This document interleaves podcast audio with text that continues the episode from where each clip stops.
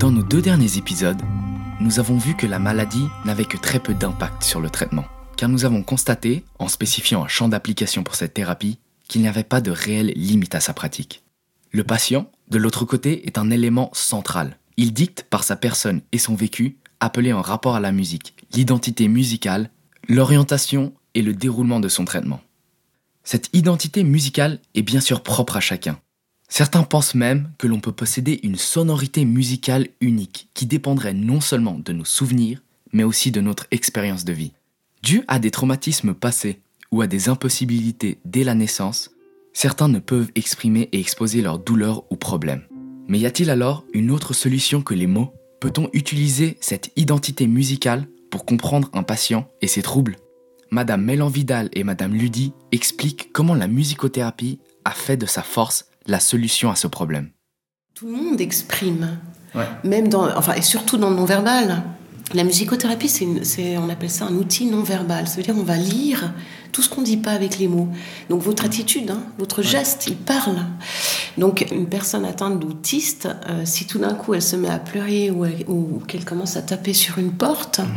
euh, ou à tourner en rond ou à devenir hyper anxieuse, elle exprime quelque chose. Donc la musicothérapie serait plus essayer de contrôler ses excès d'humeur et puis essayer de les comprendre. Essayer de les comprendre, de les comprendre, de les apprivoiser et euh, de les accueillir. Surtout, je mhm. pense que du moment que c'est une réaction émotionnelle un mal-être ou je sais pas, euh, il, faut, il faut pouvoir le recevoir ça.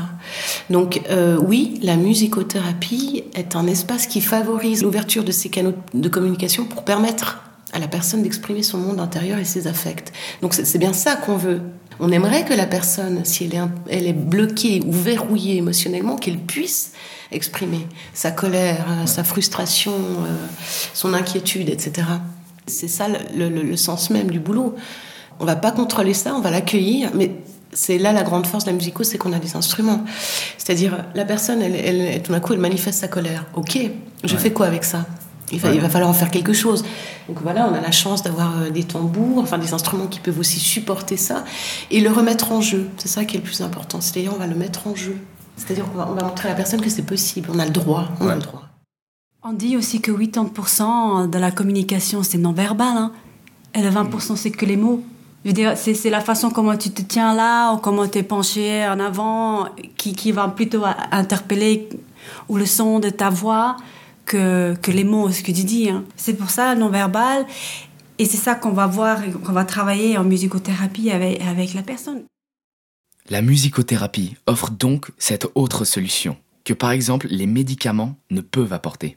Si la musicothérapie apporte alors cette ouverture supplémentaire, lui accordons-nous pour autant une place dans le milieu hospitalier? Y est-elle bien implantée et acceptée? Ces questions feront l'objet de notre prochain épisode. Merci de nous avoir suivis.